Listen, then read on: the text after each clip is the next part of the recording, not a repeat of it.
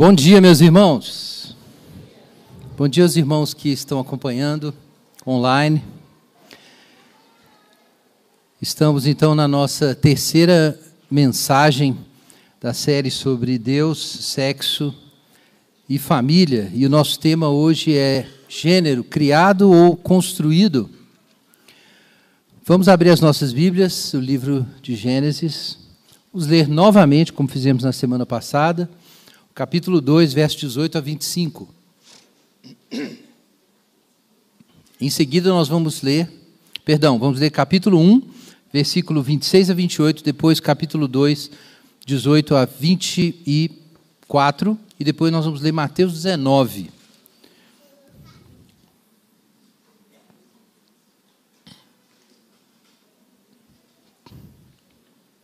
Gênesis capítulo 1, versos 26 a 28. E disse Deus: Façamos o homem à nossa imagem, conforme a nossa semelhança. Domine ele sobre os peixes do mar, sobre as aves do céu, sobre o gado, sobre os animais selvagens e sobre todo animal rastejante que se arrasta sobre a terra. E Deus criou o homem à sua imagem. A imagem de Deus o criou Homem e mulher os criou. Então Deus os abençoou e lhes disse: Frutificai e multiplicai-vos, enchei a terra e sujeitai-a. Dominai sobre os peixes do mar, sobre as aves do céu e sobre todos os animais que rastejam sobre a terra. Capítulo 2, versos 18 em diante.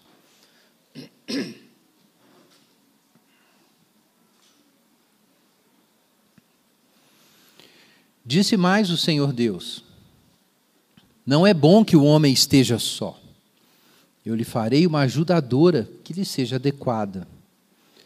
E o Senhor formou da terra todos os animais do campo e todas as aves do céu, e os trouxe ao homem, para ver como lhes chamaria.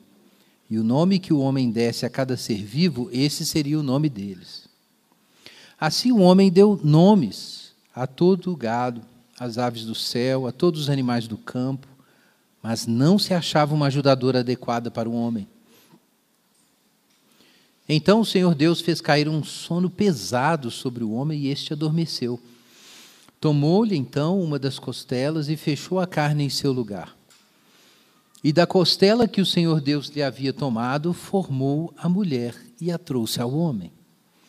Então disse o homem: esta é agora osso dos meus ossos e carne da minha carne. Ela será chamada mulher, porquanto do homem foi tomada. Portanto, o homem deixará seu pai e sua mãe e se unirá à sua mulher, e eles serão uma só carne. Evangelho de Mateus, capítulo 19.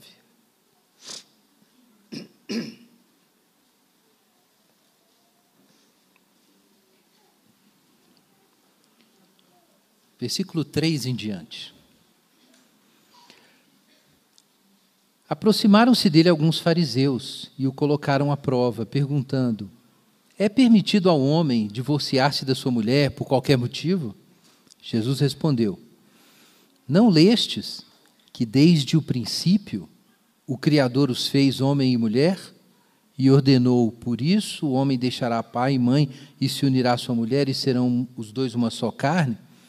Assim, não são mais dois, mas uma só carne. Portanto, que Deus uniu, o homem não separe. Eles lhe responderam: Então, por que Moisés mandou dar-lhes documento de divórcio e mandá-la embora? Ele lhes disse: Foi por causa da dureza do vosso coração que Moisés vos permitiu se divorciar da vossa mulher. Mas não foi assim desde o princípio. Amém. Vamos orar.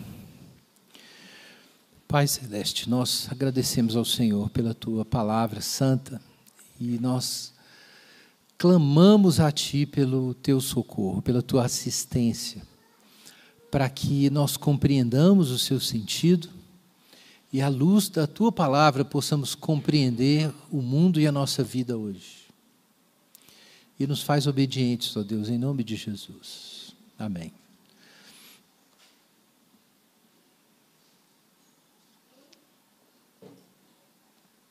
Quando a gente fala sobre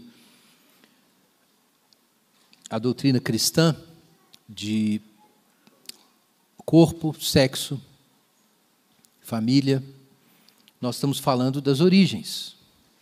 Nós estamos falando de como as coisas foram no princípio. E nós vemos aí pelas palavras de Jesus que o modo como as coisas eram no princípio é o modo como elas deveriam ser. Muito importante ter isso em mente. Jesus trata os princípios, na forma como estão apresentados no livro de Gênesis, como o modo como as coisas deveriam ser. Mas nós não vamos falar agora de divórcio.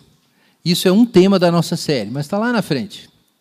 Eu tomei esse trecho do Evangelho de Mateus, capítulo 19, para destacar a importância desse ponto. Na imaginação moral cristã, nós olhamos para o futuro, para a escatologia, para a nova criação, para as coisas que Deus nos prometeu. E o, o entendimento desse plano futuro de Deus ilumina a nossa vida moral hoje. Mas isso não significa que a gente não tem que olhar para o passado. O cristianismo tem uma escatologia. Mas na perspectiva cristã, as coisas também têm uma genealogia. A gente pensa a vida moral hoje entre esses dois polos. Como Deus criou originalmente e o que Deus vai fazer com isso que ele criou. E os dois horizontes precisam estar presentes. Senão a gente desequilibra a nossa imaginação moral. Agora, irmãos, uma das mais perigosas, talvez a mais perigosa heresia da história do cristianismo, foi precisamente uma heresia sobre as origens. Foi o gnosticismo que floresceu no final do século I até o século II, principalmente até a metade do século II. Depois ele foi morrendo. Irmãos, essa heresia foi quase fatal para o cristianismo primitivo. Depois do que a gente tem no livro de Atos, o relato sobre Paulo chegando em Roma, um pouco mais de tempo nós temos a destruição de Jerusalém. Algumas das epístolas católicas do Novo Testamento ainda são produzidas, mas os apóstolos vão morrendo de martírio. Segundo a tradição, todos morreram martirizados, menos João, que morreu de velhice. João possivelmente é, é, viveu bem mais do que os outros. O livro de Apocalipse é atribuído ao evangelista João. No livro de Apocalipse, a gente tem uma visão, algumas pistas sobre o que a igreja estava enfrentando na época, possivelmente na, numa, sob uma grande perseguição do Império Romano. E aquilo aparece de forma é, velada na imagem da besta. Nós temos algumas dessas epístolas, como as epístolas de João, também escritas no final do século I, e ali a gente já percebe uma heresia se desenhando. Se você lembra do nosso estudo de 1 João, a heresia que está combatida ali ensinava que Jesus Cristo não veio em carne. Muita gente pensa que essa seria a heresia de Serinto na, na, compreensão do Serinto, Jesus era uma pessoa e o Cristo outra. O Cristo divino, Logos, não podia se misturar com a matéria. Então ele apenas era o Espírito divino, possuiu o corpo de Jesus e no batismo de Jesus, é, a partir do batismo de Jesus e na morte de Jesus ele foi embora. E Jesus é uma pessoa e o Cristo era outra. Mas havia outras heresias. Gente, nesse período, quando acontece a morte dos apóstolos, e grandes perseguições do Império Romano, porque a igreja está ficando mais visível, nós temos uma espécie de pequena era das trevas, em que a gente não sabe bem o que aconteceu. Nós temos algumas pistas no final do Novo Testamento, mas não existe historiografia detalhada, informações precisas sobre o que a igreja estava fazendo ali a partir do ano 80, ano 90 depois de Cristo, até meados do século II. A gente não sabe direito. A gente tem o Novo Testamento e, de repente, nós temos uma literatura patrística, a literatura dos pais, que nos diz algumas coisas sobre como a igreja já funcionava no século II. E aí a igreja emerge. A gente fica sabendo que ela estava toda organizada, que tinha um sistema de bispos, que elas se comunicavam, que os textos do Novo Testamento estavam sendo colecionados para formar o cânon. E o que aconteceu nesse período, além da morte dos apóstolos e da perseguição, foi uma grande heresia, a heresia gnóstica. Essa heresia tinha várias versões, é, era muito plural, não era uma doutrina unificada. Mas, em, termos gerais, o que ela negava é que o Deus redentor fosse o Deus criador.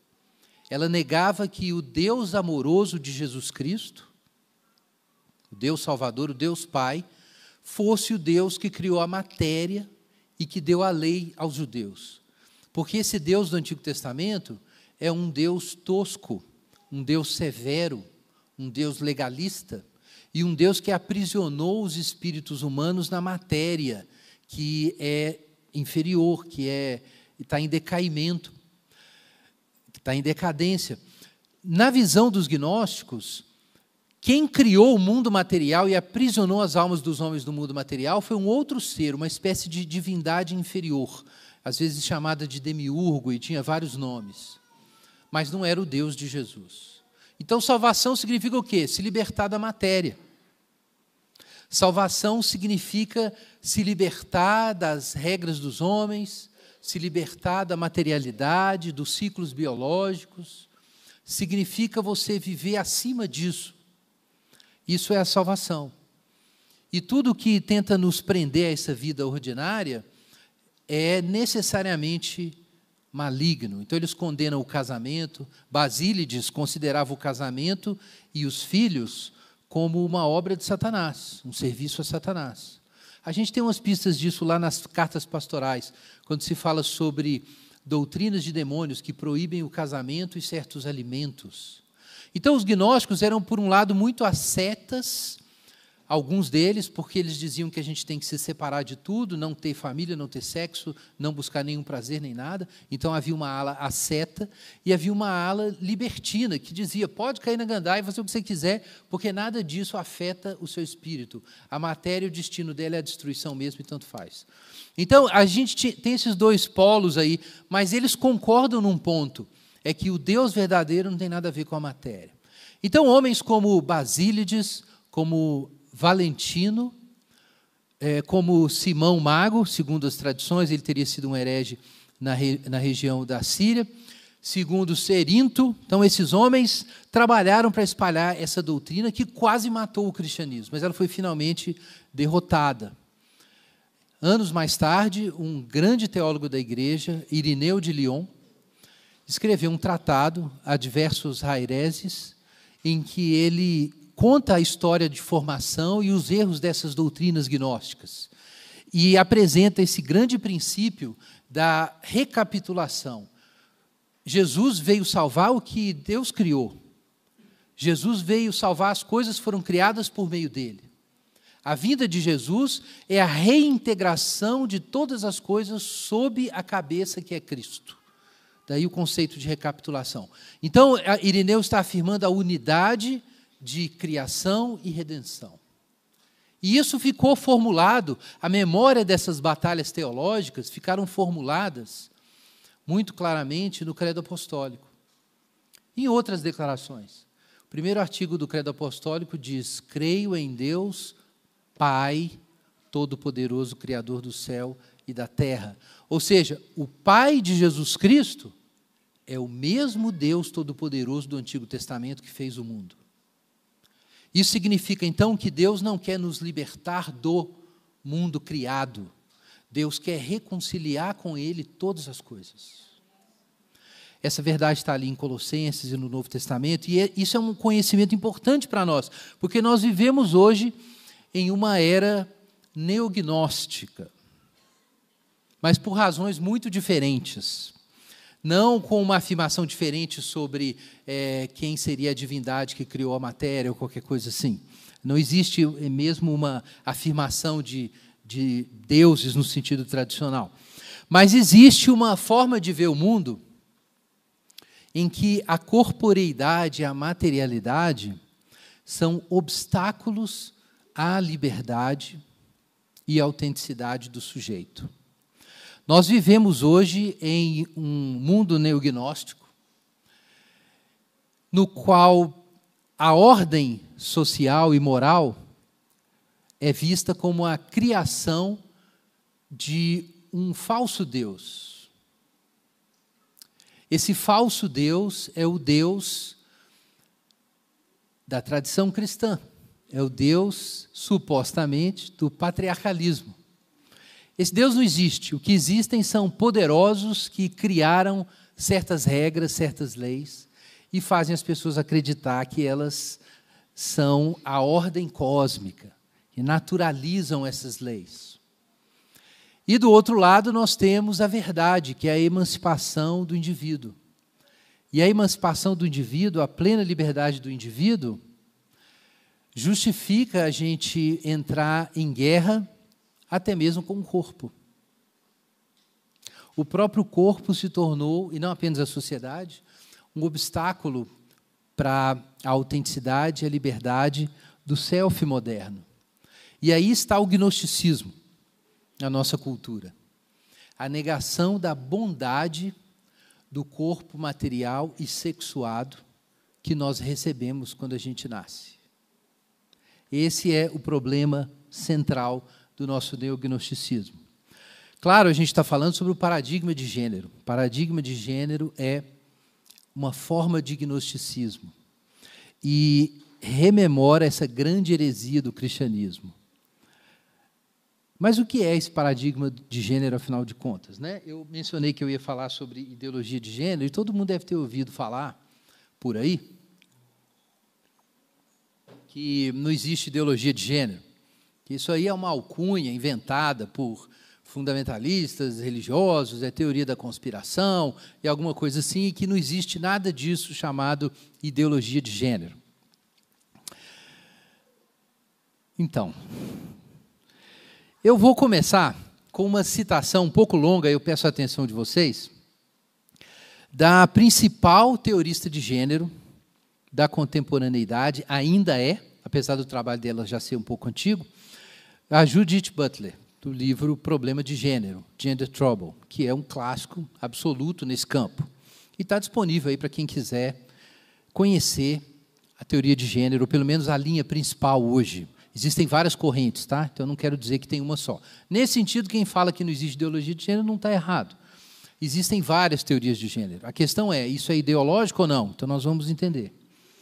Diz a Judith Butler, em, em Problema de Gênero: O gênero não é um substantivo, mas tampouco é um conjunto de atributos flutuantes. Pois o seu efeito substantivo é produzido performativamente e imposto pelas práticas reguladoras da coerência do gênero. O gênero é sempre um feito, ainda que não seja a obra de um sujeito tido como preexistente à obra. No desafio de repensar as categorias do gênero, fora da metafísica da substância, é mister considerar a relevância da afirmação de Nietzsche, em Genealogia da Moral, de que não há ser por trás do fazer, do realizar e do tornar-se. O fazedor é uma mera ficção acrescentada à obra. A obra é tudo.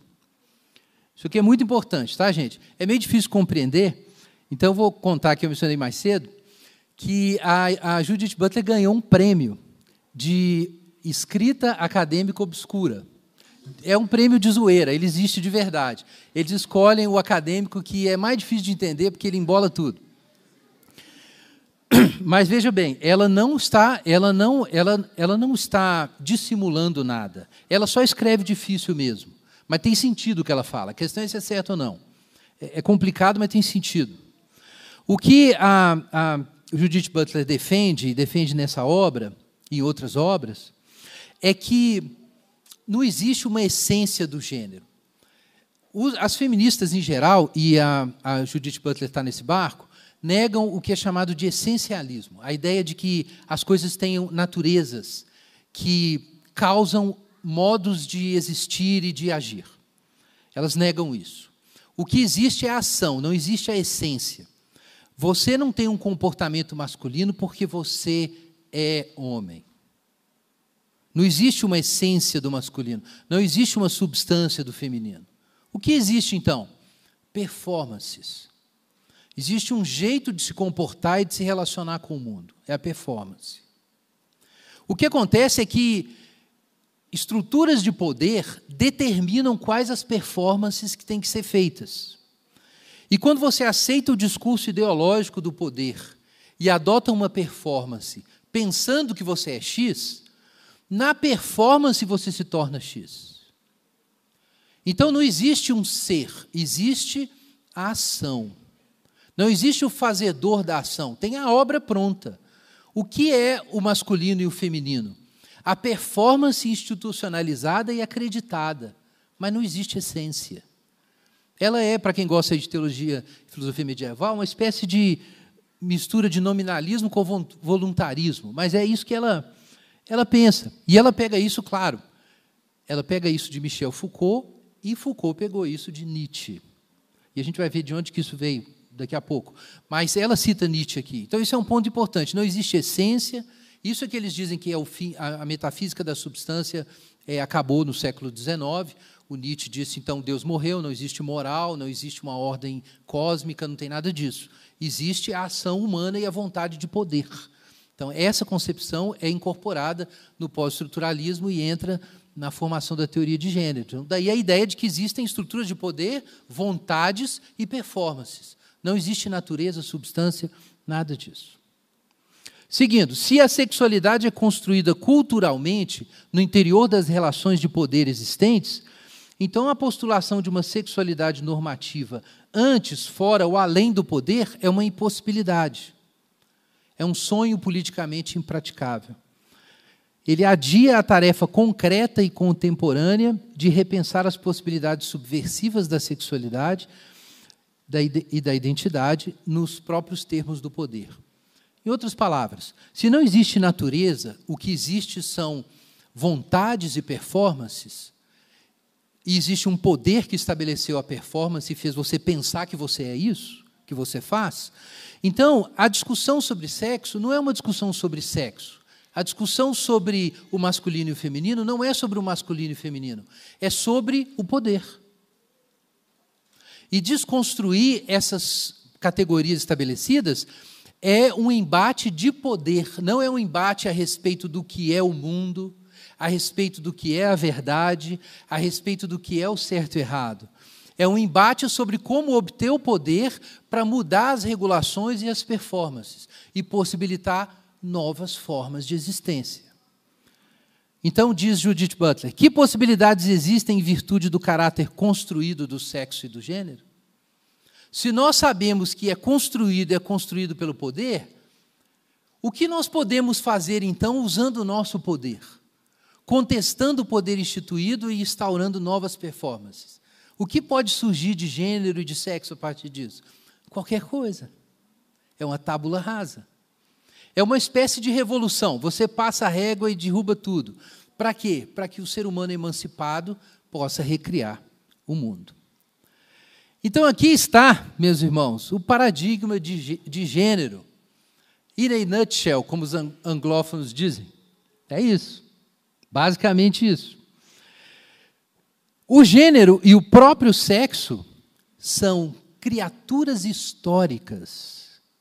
E por isso mesmo, criaturas do sujeito, que foi o ponto que eu trouxe para vocês na primeira mensagem dessa série. Esse é, essa é a galáxia do self. Não existe nem natureza nem Deus. Existe o self, que pode ser emancipado e possuidor de si mesmo ou alienado e enganado pelo sistema. Mas no fim, tudo é construção histórica, tudo é construção cultural. E o sexo e o gênero são criaturas do self, criaturas da subjetividade, criaturas da mente dos seres humanos. As novas, as normas éticas que regulam o sexo seriam, então, imposições arbitrárias do poder que foram naturalizadas. As identidades de gênero são performances. Novas práticas sexuais e novas performances de gênero podem submeter e derrotar a heterossexualidade, que é a norma dominante introduzida pela tradição judaico-cristã mantida por ela. E subvertendo a heteronormatividade, nós criamos uma nova sociedade emancipada e igualitária. Esse pensamento está na base de vários movimentos contemporâneos, né, como o movimento LGBTQ e APN+, e alguns outros movimentos identitários. Mas é importante entender aqui que é claro que existe a ideologia de gênero. É evidente. É muita dissimulação dizer que ela não existe.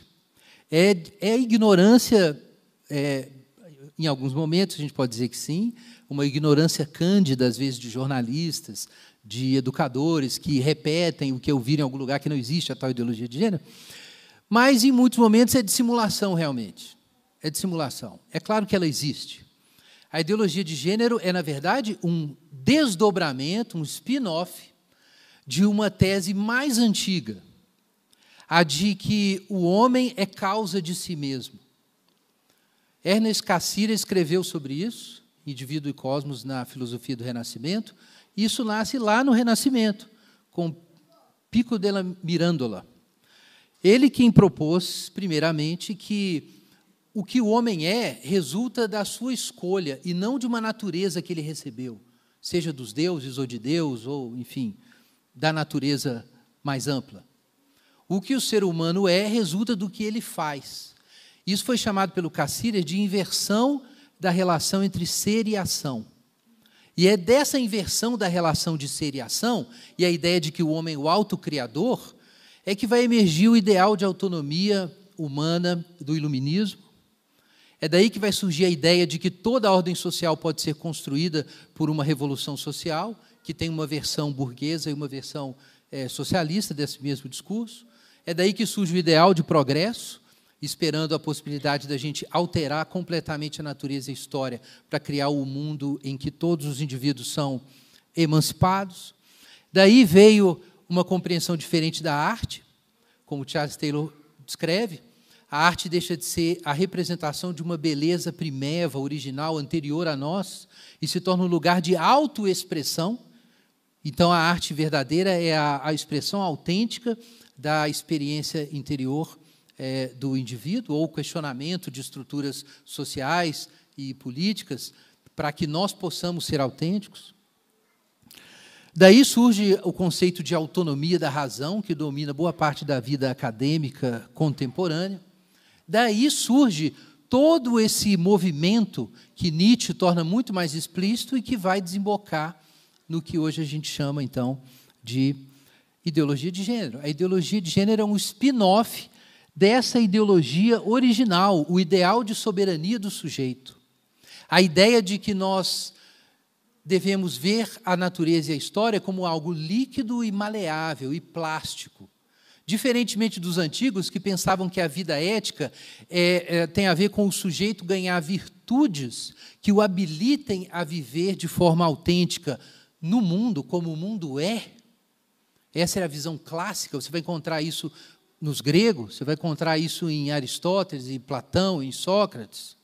Você vai encontrar isso nas filosofias do Mediterrâneo, na tradição sapiencial do Antigo Testamento.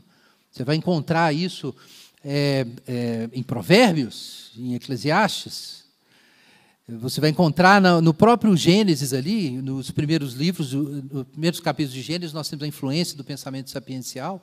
É, essa compreensão ela foi abolida pelos modernos, porque a ideia é o seguinte: não existe uma ordem que se impõe a mim. O meu modo de vida, eu esqueci, mas fui eu que criei. Foi o ser humano que inventou, foi o poder que inventou. Então, eu posso modificar a natureza, modificar a história para eu ser eu mesmo, ao invés de eu captar a sabedoria do cosmo e de Deus e me ajustar a ela. Eu não me ajusto a ela. Eu mudo o mundo. Então eu tenho indústria, eu tenho tecnologia, eu tenho revolução social, eu tenho terapia, eu tenho todos os meios para eu construir o meu universo. Esse é o ponto que a gente precisa entender. Essa é a galáxia do self, em que os, o sexo e o gênero são criaturas do sujeito. Eles se tornam obras, invenções do sujeito. Então, é muito consistente. Esse é o gênio de alguém como Judith Butler.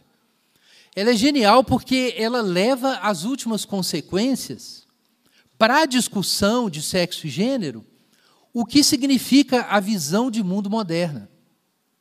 Ela leva isso às últimas consequências.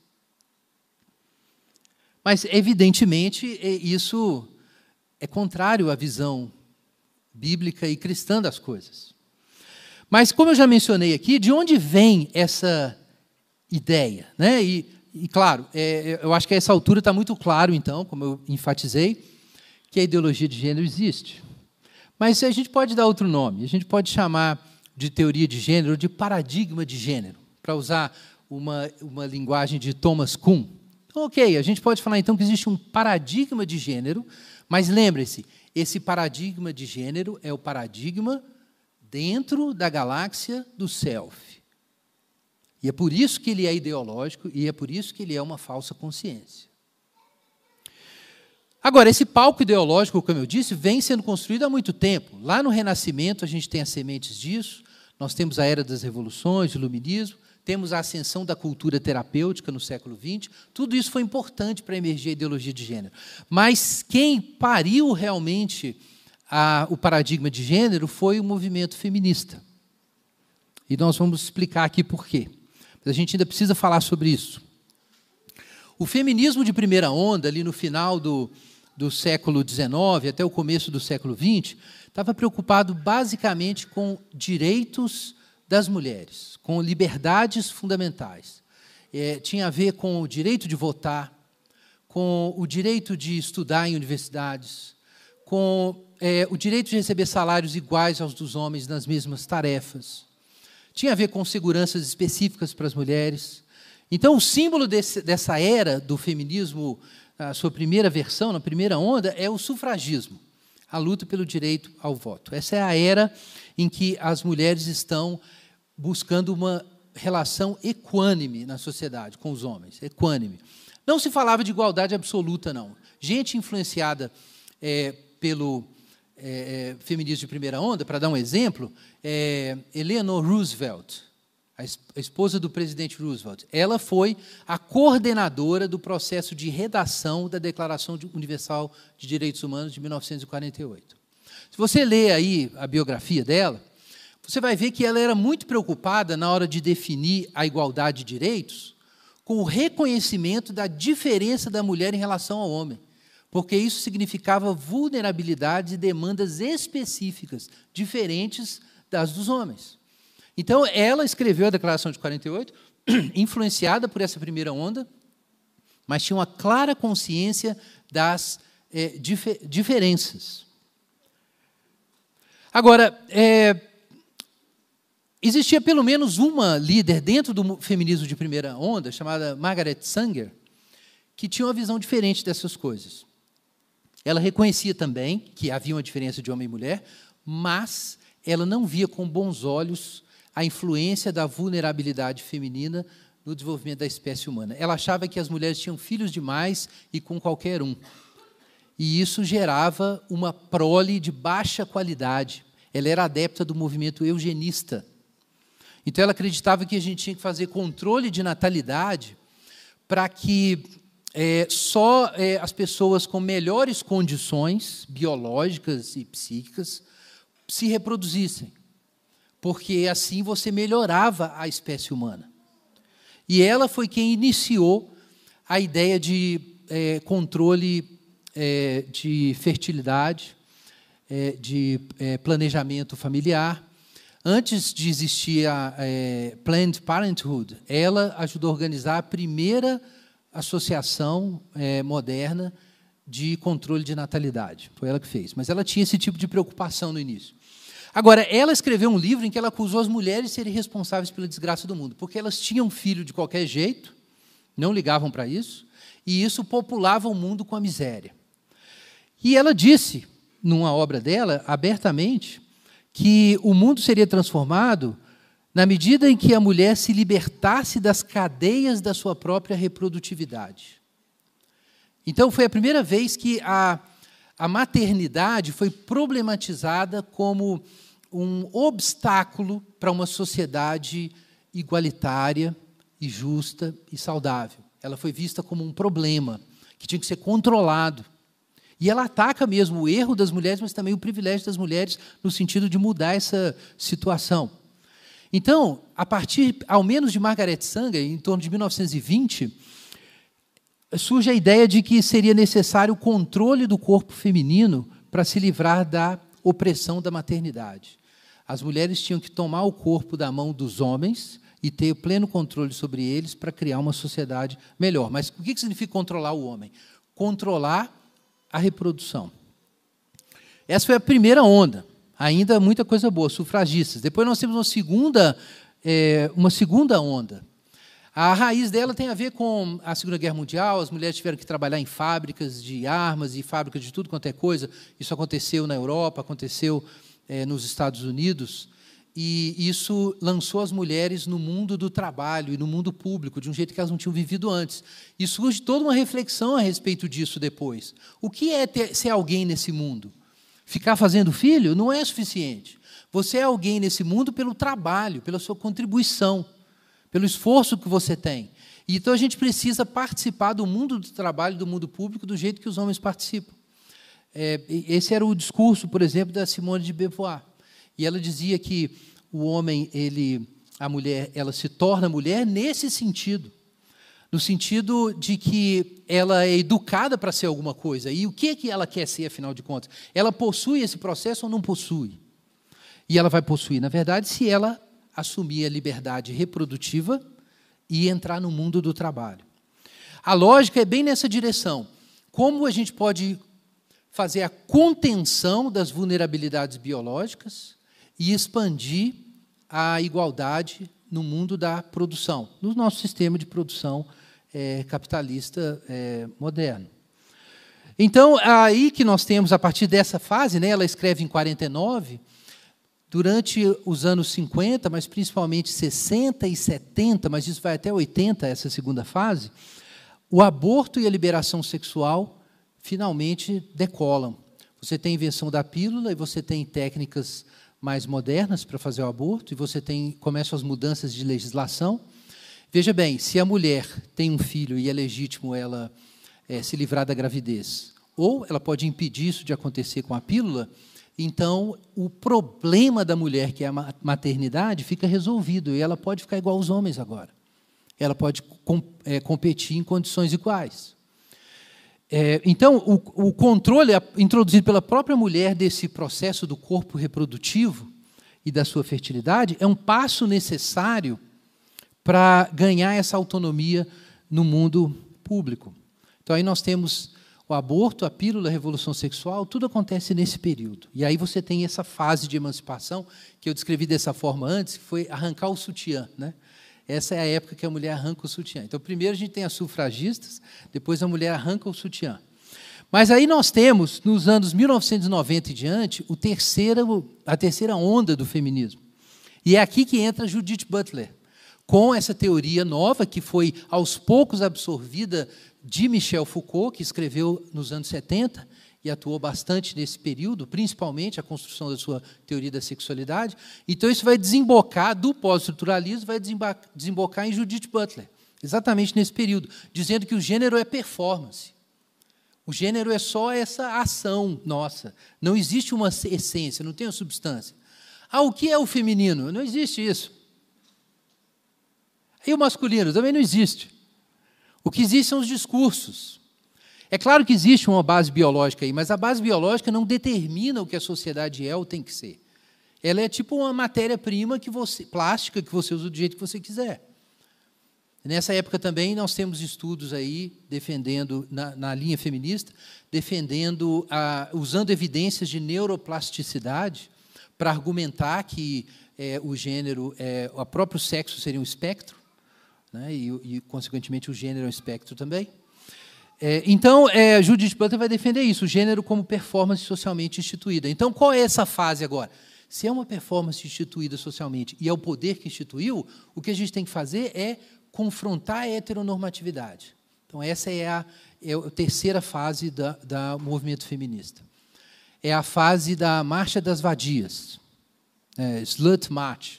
Isso teve em vários lugares, tem né, Pussy Riot e vários outros é, movimentos similares, que eles querem questionar a, a existência do paradigma em si. Então é um passo além também. Né?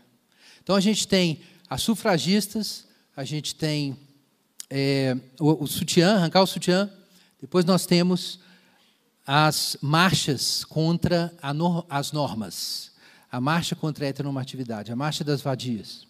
E aí nós temos, finalmente, de 2012 para cá, o feminismo de quarta onda.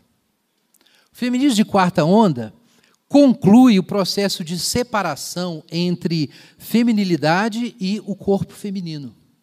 Esse processo foi, esse problema foi introduzido por Margaret Sanger na primeira fase. E ele foi se desenvolvendo. E Simone de Beauvoir ele cresceu muito com a, a, o começo dessa distinção de sexo e gênero. Apesar de que a distinção totalmente quem faz é um, é um médico, John Money, que foi quem propôs pela primeira vez que uma pessoa poderia ser totalmente educada, um, um, um menino biológico, poderia ser educado como é, garota e ele finalmente acreditaria e funcionaria bem como garota e seria totalmente construção social. Talvez alguns tenham ouvido falar dessa história, né? É, o, o rapaz, é, quando ele chegou à adolescência, ele descobriu que ele tinha passado por cirurgias, e os pais concordaram com isso, de mudança de sexo, ele não sabia disso, e ele recusou isso, voltou para o seu nome masculino, mas não conseguiu se ajustar bem, apesar de ter se casado e adotado filhos, e acabou se suicidando. O irmão dele, que não passou, o irmão gêmeo que não passou por essa experiência, é, é, também acabou se, se suicidando. Mas é, quem fez a primeira experiência né, de tentar educar uma pessoa é, com um gênero que é, não estaria de acordo com o seu é, corpo foi, foi John Money. Então, enfim, esse processo tava, tinha um, um, uma, uma é, trilha médica. Dentro da trilha médica, isso estava acontecendo, independente dessas modificações ideológicas mais amplas que eu mencionei. Mas o feminismo de quarta onda conclui ideologicamente a separação entre feminilidade e o corpo feminino. É quando a gente tem a grande ascensão do movimento trans. É desse período para cá. E nesse momento, vejam o que acontece. Uma vez que a feminilidade é separada no discurso e na memória cultural da base biológica da mulher, que é, enfim, o útero, a, a sua estrutura biológica feminina, uma vez que a feminilidade é separada da biologia, porque isso seria naturalização. E é isso é a ideologia do poder. Uma vez que ela é, natural, ela é separada, ela se torna um conjunto de performances. Ela se torna uma aparência. A feminilidade vira uma aparência. Então, na quarta fase do feminismo, o que acontece? Essa aparência pode ser usada por um homem biológico, porque separou da estrutura biológica original. Então, o processo começa com a mulher problematizando a sua própria função reprodutiva e a maternidade. E ele vai concluir com a separação entre a feminilidade e essa estrutura biológica da maternidade. E, finalmente, então, na quarta onda do feminismo, a identidade feminina se torna incorpórea. É por isso que ela pode ser transferida para uma outra pessoa que não é originalmente uma mulher biológica. Ela se tornou incorpórea. Ela perdeu o corpo. Quem é, o que é o símbolo do feminismo de quarta onda? Não é mais a mulher, é a drag queen. É o símbolo do que significa a libertação da mulher. A libertação da mulher é a libertação da feminilidade em relação ao corpo da mulher e a, o surgimento da feminilidade desincorporada. Ela se torna um sinal que é usado em embates de poder. Lembram que a questão é questionar o poder instituído. É por isso que a gente tem, por exemplo, a gente vê isso muito no YouTube, em outros contextos, você tem influenciadores que, é, para passar um discurso político de revolução, fazem a performance de usar a imagem feminina. E esse é exatamente o ponto. Porque eles se tornam, não só nas, nas teorias, mas na apresentação cosmética, a prova de que não existe heteronormatividade. O que é isso que está acontecendo? Então, eu vou citar aqui Abigail Favalli, uma estudiosa de gênero, professora da Universidade George Fox, nos Estados Unidos. Ela é, foi discípula de Judith Butler por um bom tempo, mas aí ela se converteu ao catolicismo e é, reconstruiu todo o seu pensamento a respeito disso, continuou ensinando sobre esse tema e escreveu esse livro recentemente, né, The Genesis of Gender.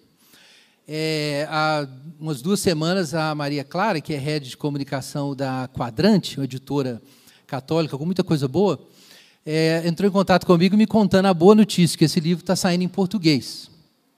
Então, eu recomendo demais é, Abicail Favalli. Claro, ela é uma defensora da tradição católica romana, ninguém é perfeito. E a Maria Clara está junto, tá? A gente está junto. Mas, é, enfim, a gente depois vai explicar de que modo na concepção protestante a gente tem diferenças. Mas nessa obra a concordância é substancial. E na sua análise da coisa, a Abigail Favalli diz o seguinte: o paradigma de gênero é a prole edipiana do feminismo. Prole, porque foi através da teoria feminista que o conceito de gênero se apossou da nossa imaginação cultural. Edipiana, porque como Édipo assassinou o próprio pai, esse conceito erodiu o próprio fundamento do feminismo, transformando a mulher em uma identidade que pode ser livremente apropriada por homens, independente da realidade material. Ou seja, a ideologia do self, que é uma coisa muito mais antiga e que foi inventada por homens no Renascimento, ela começa a nascer ali. A ideologia do self entrou no movimento de luta por equidade e direitos da mulher, que seria justo, entrou como um verme que se apossa do animal e come ele por dentro. E o que, que sobrou? Sobrou a pele. A pele da feminilidade, o estereótipo feminino, a performance, a forma cosmética. E agora essa pele arrancada do corpo feminino pode ser usada por qualquer um. É só uma performance. Daí que nós temos não mulheres, mas pessoas que engravidam. Não mulheres, mas pessoas que menstruam. Não mulheres, mas pessoas com vagina. E nós temos homens com pênis. E por aí vai. Então, o feminismo causou, paradoxalmente, a sua autodestruição. Mas faz todo sentido. Jesus disse que se você expulsa um demônio e não ocupa a casa, sete demônios piores do que ele vão entrar. Existe libertação? Existe emancipação? É claro que existe, está lá no Êxodo. Tinha um povo escravo no Egito. Deus tirou esse povo do Egito para quê? Para eles me servirem no deserto. Eles chegaram lá no Monte Sinal e receberam o quê de Deus? A lei do Senhor. E aí foram para a terra prometida. Então vejam bem, emancipação na visão bíblica não é só você libertar do opressor. Porque existem opressores cada vez maiores. A escada entre um pequeno demônio e Satanás é longa. Porque você se libertou de um demônio, significa que você está livre. Você precisa servir a Deus. E o que acontece é quando entra um movimento feminista e tira Deus do jogo, ele é possuído pela ideologia do self. Ele é colonizado pela ideologia do self. E aí quem mais perde são as mulheres agora, que estão perdendo inclusive concursos de beleza e concursos esportivos. Quem está perdendo? As mulheres biológicas.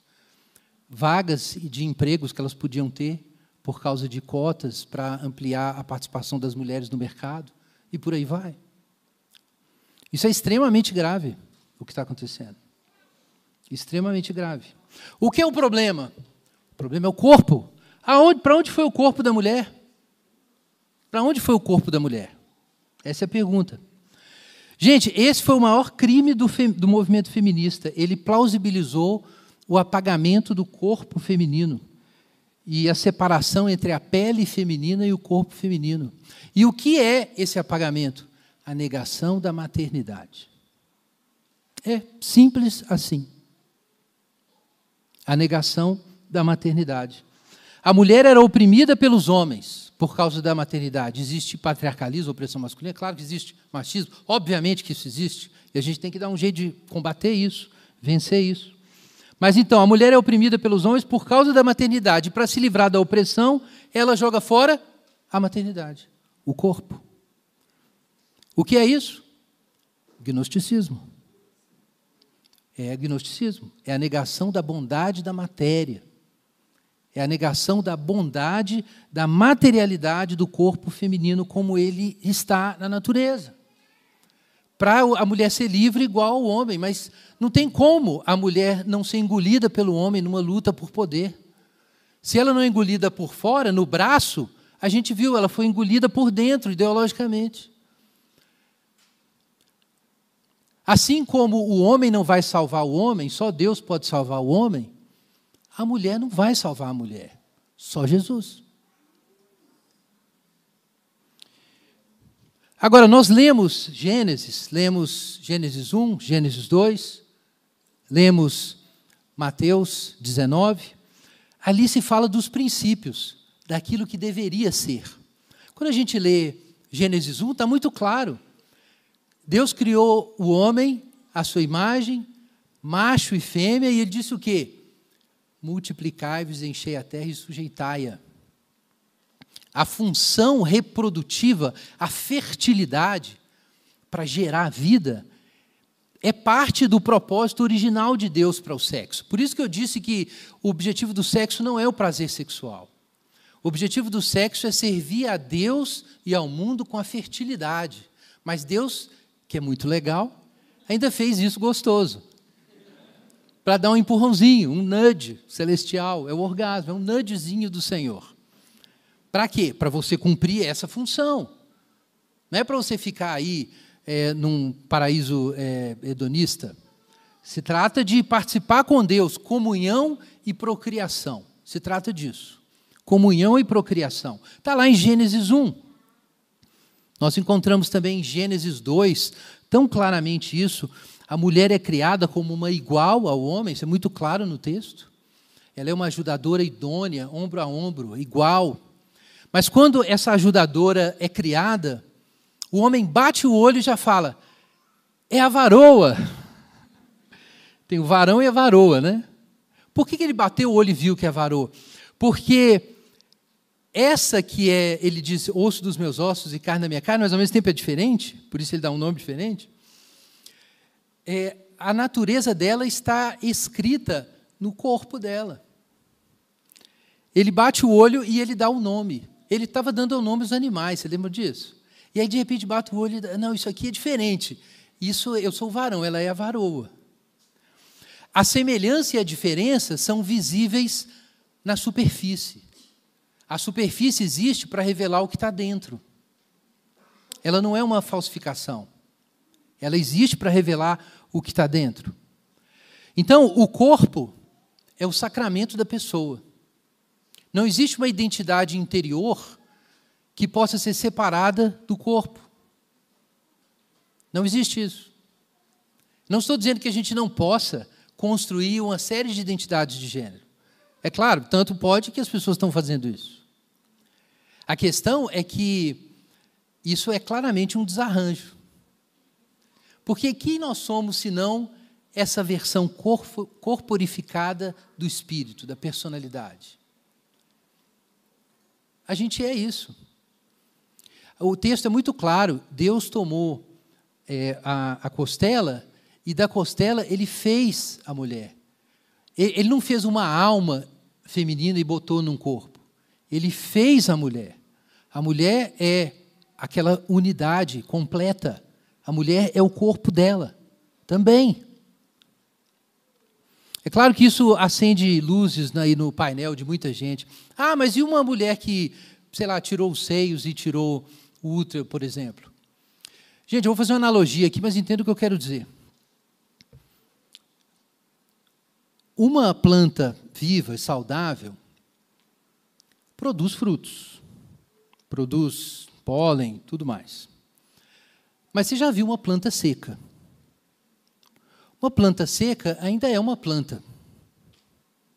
Agora, se você procurar, você vai encontrar plantas secas de plástico. Existem também, para fins decorativos. Uma planta seca de plástico pode ser muito parecida com uma planta seca. Mas a planta seca de plástico não é uma planta. E a planta seca, embora seca, é uma planta. Faltam, às vezes, categorias para a gente descrever as coisas, mas um ente, uma estrutura que existe para um fim, ele tem uma natureza, mesmo que por uma deficiência, ele não atinja aquele fim. Uma mulher estéreo que tenha tirado o útero ainda é uma mulher, mesmo que por alguma razão ela não possa mais atingir o fim da maternidade. Mas ela ainda é mulher, porque a estrutura orgânica toda constituída ao redor dessa função, e isso tem muitos efeitos, inclusive efeitos psicológicos, que são importantes para construir a sociedade. Então, eu não estou dizendo que a mulher só é uma mulher se ela tem filhos, não é isso. O que eu estou dizendo é que essa teleologia constitui a sua estrutura. Agora, se você recriar a forma feminina num corpo que não é biologicamente feminino, isso é uma planta de plástico. Ela é infértil, mas não é infértil do mesmo jeito que uma mulher infértil é. Não é a mesma coisa. É simples assim. Não é a mesma coisa. Porque existe potencial, mesmo que não haja efetividade, no corpo originalmente feminino.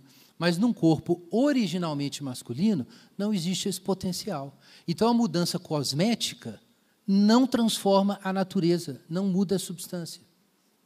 A performance é poderosa, mas ela não tem tanto poder assim. Essa é uma ilusão que faz parte da ideologia do self. A ideia de que a gente pode transformar o mundo se a gente quiser. Não pode, não foi você que criou o mundo.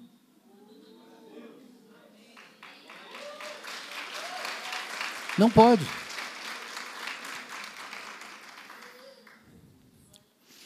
Um homem é um tipo de ser humano cujo corpo é organizado ao redor do potencial de inseminar uma mulher. Por isso que ele tem gametas masculinos. Ele tem uma fertilidade nessa direção. Uma mulher é um tipo de ser humano cujo corpo é organizado ao redor do potencial de gestar dentro de si uma nova vida. E tem os gametas femininos. Não foi nenhuma ideologia patriarcal que criou os gametas masculinos e femininos. Eles existem nos vegetais e nos animais sexuados no planeta Terra inteiro. Os corpos humanos são teleologicamente organizados segundo o seu papel distinto na reprodução da espécie. Existem os intersexos? Existem. Que é muitas vezes levantado como principal obstáculo, mas na verdade não é, porque não é um terceiro sexo, não é uma terceira função. Em termos evolutivos e reprodutivos, não tem absolutamente nenhuma função. São portadores de um tipo de deficiência, que precisam ter todo o respeito possível, mas não é um terceiro sexo. É uma versão com graus, é, graus variados de ambiguidade. Mas a ambiguidade sempre é, adivinhem, dupla. Não existe um intersexo que a ambiguidade do sexo não seja dupla.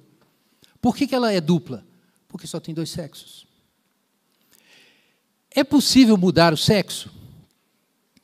Características sexuais secundárias, sim, podem ser mudadas. Você tem cirurgia plástica, você tem administração de tratamentos hormonais, você pode mudar a, a, o tom da voz, pode mudar a forma do corpo.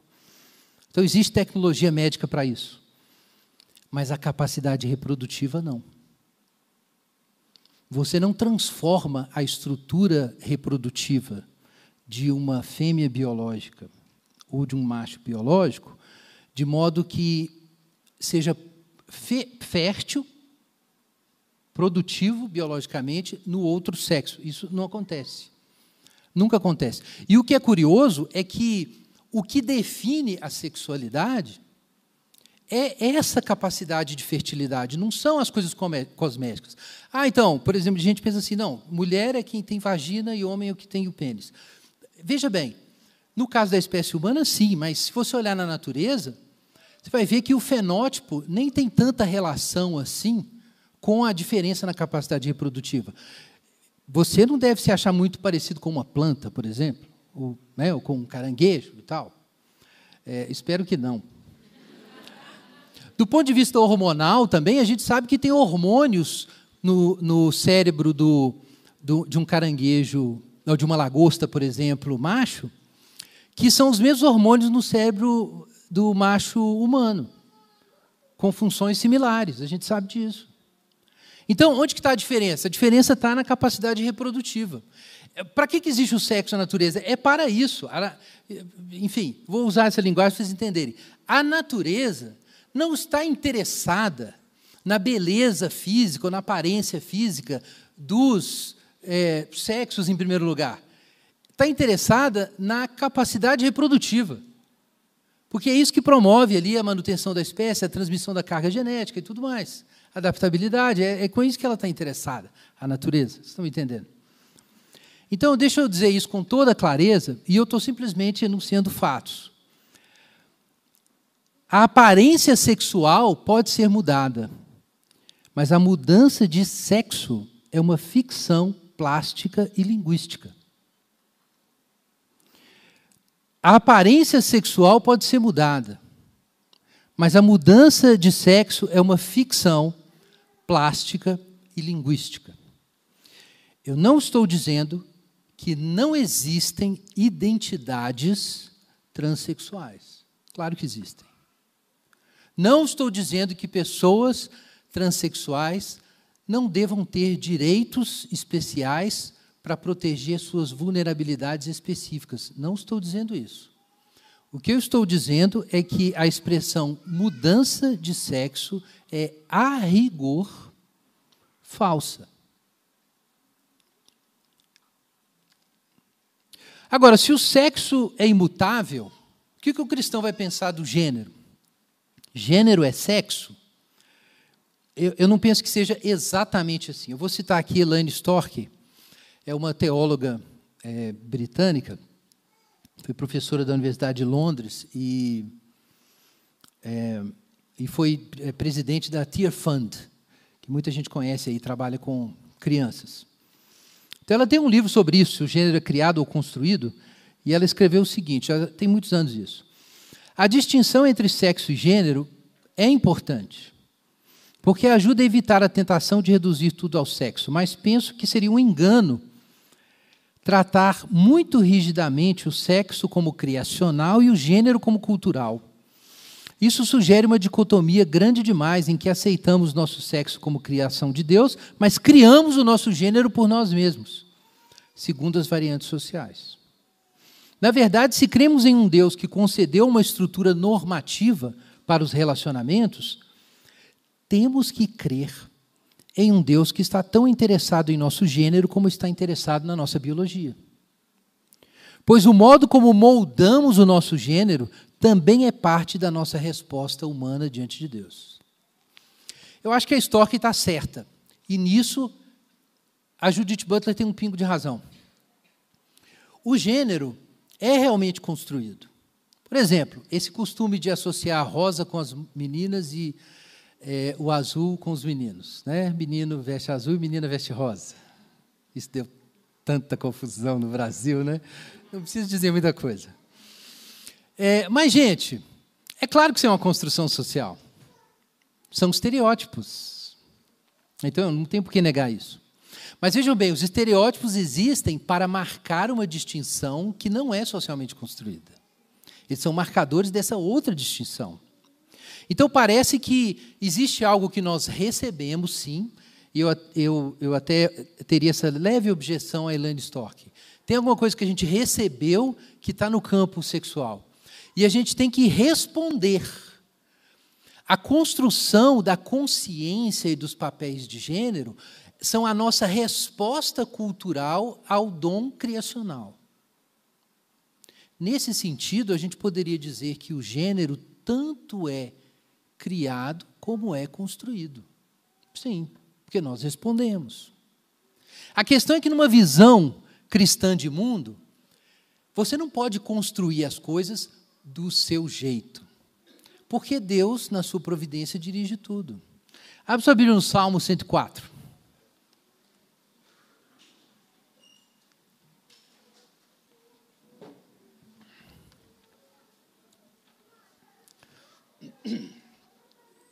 Salmo 104. É um grande salmo sobre o Criador, sobre o Deus Criador. Esse salmo pode ser lido junto com Gênesis 1 e 2. É como se fosse Gênesis 1 e 2 transformado num hino. Ou boa parte do que está lá. Agora veja só, depois de o salmista louvar a Deus por todas as suas criaturas, pelas montanhas, pelo mar, pela chuva, pelo céu, pelas plantas, as árvores, os animais. Olha ali, capítulo 104, Salmo 104, é, vamos ver ali o versículo 21. Veja aí na sua Bíblia.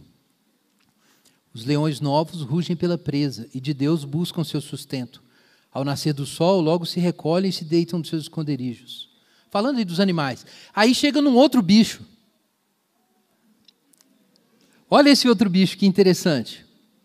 Então o homem sai para o seu labor, para o seu trabalho, até o fim da tarde. Verso 24: Ó oh Senhor, que variedade há nas tuas obras! Fizeste todas com sabedoria, a terra está cheia das suas riquezas. Acho que vocês entenderam o ponto aqui. Cada criatura está fazendo o que é dela. Agora, tem uma criatura que trabalha. Não é o que está lá em Gênesis 1? Deus não colocou o homem para dominar a criação? Não está em Gênesis 2? Deus não colocou o homem no jardim para cultivar e guardar? Então, a criatura que trabalha é uma criatura também. A criatura construindo cultura é uma criatura. O homem é um criador, mas ele é um co-criador criado. Ele cria, mas o ato do homem criar é uma criação divina. Então, isso significa que para o cristão nós não podemos pensar que Deus criou a natureza e nós criamos a cultura e pronto. A cultura também é o espaço do governo do Criador. Qual é a diferença? É que a criação obedece o grande Criador inconscientemente. Mas como o ser humano é o homem que trabalha, é o homo faber, então o ser humano precisa se harmonizar com Deus conscientemente. Então existe um jeito de construir cultura com Deus e um jeito de construir cultura ignorando Deus. Mas no fim, a relação com o Criador é que define o destino daquela obra. Pula aí para o Salmo 127, algumas páginas na frente. Salmo 127. Versículo 1, vejam aí. Se o Senhor não edificar a casa, em vão trabalham os que a edificam. Se o Senhor não proteger a cidade, em vão vigia a sentinela. Vejam bem, se você trabalhar e construir cultura de um modo contrário e oposto ao Senhor, isso vai dar em nada. Você pode tentar? Pode, mas não vai dar em nada. Então existe um jeito certo de construir as coisas. É com Deus, em obediência a Deus. Paulo diz em 1 Coríntios o seguinte: que, falando sobre a obra lá da igreja, em Corinto, ele diz: Eu plantei, Apolo regou, mas Deus deu o crescimento. De sorte que nós somos cooperadores de Deus, sinergon, cooperadores. Nós trabalhamos com Deus. O jeito certo de trabalhar é sobre o fundamento que Deus lançou, como sábio construtor, diz o apóstolo Paulo, na primeira carta aos Coríntios. O que eu quero dizer com isso é que a construção da identidade de gênero tem que ser sábia. A construção sábia é uma construção que, lembrando que todas as nossas obras dependem de Deus, constroem segundo os dons e os comandos que Deus forneceu. Então, eu não estou dizendo que não existem identidades de gênero. Mas para o cristianismo, só tem uma direção na construção da identidade de gênero. Esse é o ponto. Então a gente não vai negar os direitos do povo aí de ter suas identidades. Mas precisa ficar claro que para o cristão, essas outras identidades são trabalhos feitos em vão. Eles são em vão. Porque o Senhor está edificando, lembre do que eu falei, aquele templo. Nós estudamos isso na semana passada. Aquele é o projeto divino. E o sexo é um andaime, é uma etapa naquele projeto. Se construir de outro jeito, está fora do projeto. Pode fazer? Pode. Vai durar? Não. Deus não vai ressuscitar as coisas que não são dele na nova criação. Ele não vai fazer isso. Ele não vai ressuscitar, ele não vai ressuscitar uma identidade que você construiu livremente. A galáxia do self vai implodir. Ela não vai durar. Ela é uma ilusão. É o que a Bíblia chama de o mundo. É o mundo, nesse sentido, como sistema criado pelos homens. Agora, lembre do que eu disse no início, que a origem e o destino são importantes. A gente ainda não falou sobre o destino, nós vamos ter uma mensagem só sobre a natureza do casamento lá na frente, ainda. Mas a gente precisa entender que tem os dois polos. A gente precisa pensar em termos de escatologia, destino, e em termos de genealogia, de origem. E as duas coisas importam para Deus. A Bíblia tem um Gênesis e tem um Apocalipse. E para o cristão, a construção da cultura está no meio disso aí. A construção da cultura está no meio, entre é, o Gênesis entre o Apocalipse. A ideia, então, de que o gênero seria meramente uma construção humana é anticristã. Porque o gênero deve ser uma resposta humana criativa à palavra divina. Em Gênesis 1, Deus cria o mundo pela sua palavra. Em Gênesis 2, Deus coloca o homem para fazer o quê? Dar nomes. Não é interessante isso? Então, o homem também tem a palavra, não é só Deus que tem a palavra. O texto de Gênesis diz, inclusive, que o nome que o homem desse, esse seria o nome. Então, Deus fala, e quando Deus fala, ele cria. E depois Deus chama o homem para falar também. Mas a fala do homem tem que estar de acordo com a fala divina.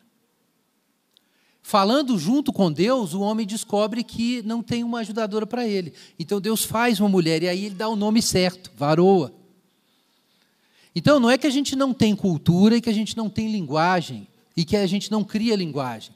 Mas você não pode criar uma linguagem para descrever o mundo que nega a palavra que criou o mundo.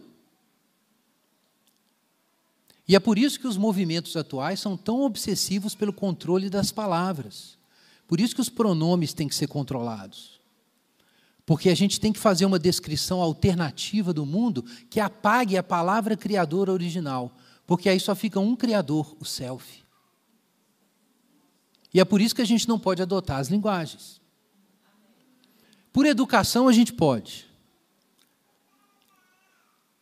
Mas a gente sabe que não é. Talvez se alguém obrigar a gente a usar as palavras, Talvez a gente use. Mas isso não muda o mundo. Não muda a realidade. Só a palavra de Deus muda a realidade.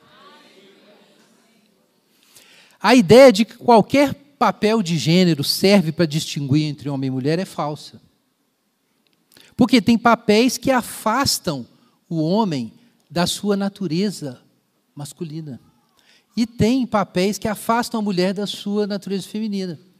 Ah, então qual é o papel certo? Não sei, depende do, da história, depende do processo social, das demandas. Tem espaço para construir, para flexibilidade, para busca da equidade? Claro que tem, mas não vale qualquer coisa. A ideia de que a igreja deva afirmar as identidades modernas de gênero para incluir as pessoas é falsa. É vender a primogenitura. A igreja não vai fazer isso. Muitas igrejas estão dizendo que não farão isso, porque a palavra de Deus conta mais. A crença no paradigma de gênero é incompatível com a doutrina cristã da criação, porque você não pode confessar o primeiro artigo do Credo Apostólico, creio em Deus Pai Todo-Poderoso, Criador do céu e da terra, e acreditar que o gênero é uma obra do self. Não é possível. Você não pode confessar o primeiro artigo do Credo Apostólico e aceitar o paradigma de gênero.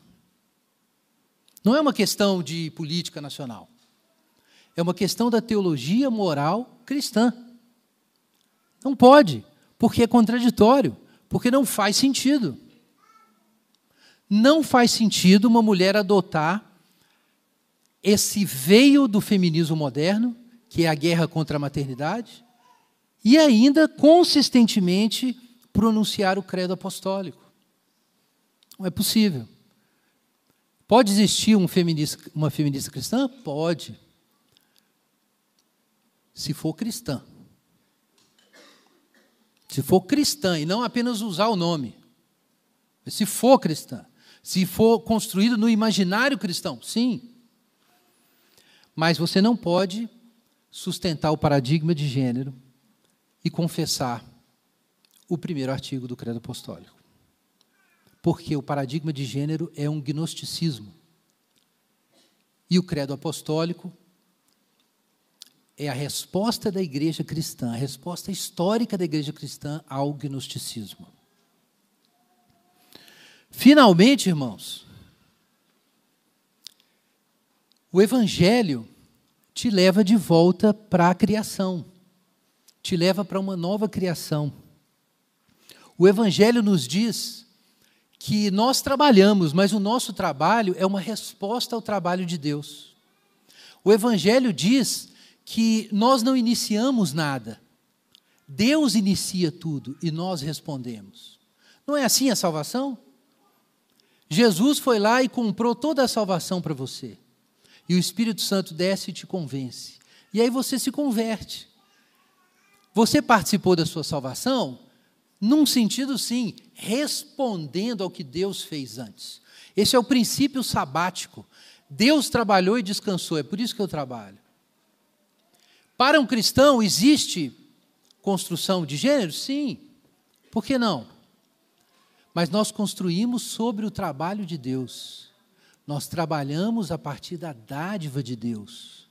O que Deus nos deu vem antes. E aí eu quero dizer para os homens e para as mulheres: você é, em primeiro lugar, o que Deus te deu e não o que você fez.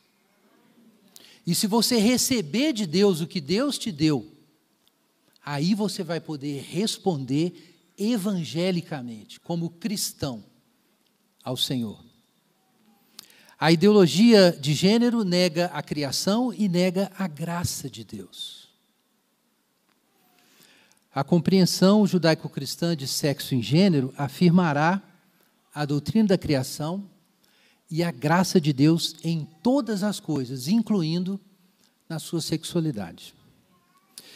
Vamos orar. Enquanto os irmãos distribuem os elementos, se você pecou nesse campo, busca o Senhor, busca entendimento, busca luz. Mas em todo o caso, agradeça a Deus pelas suas dádivas, agradeça a Deus pelo seu corpo.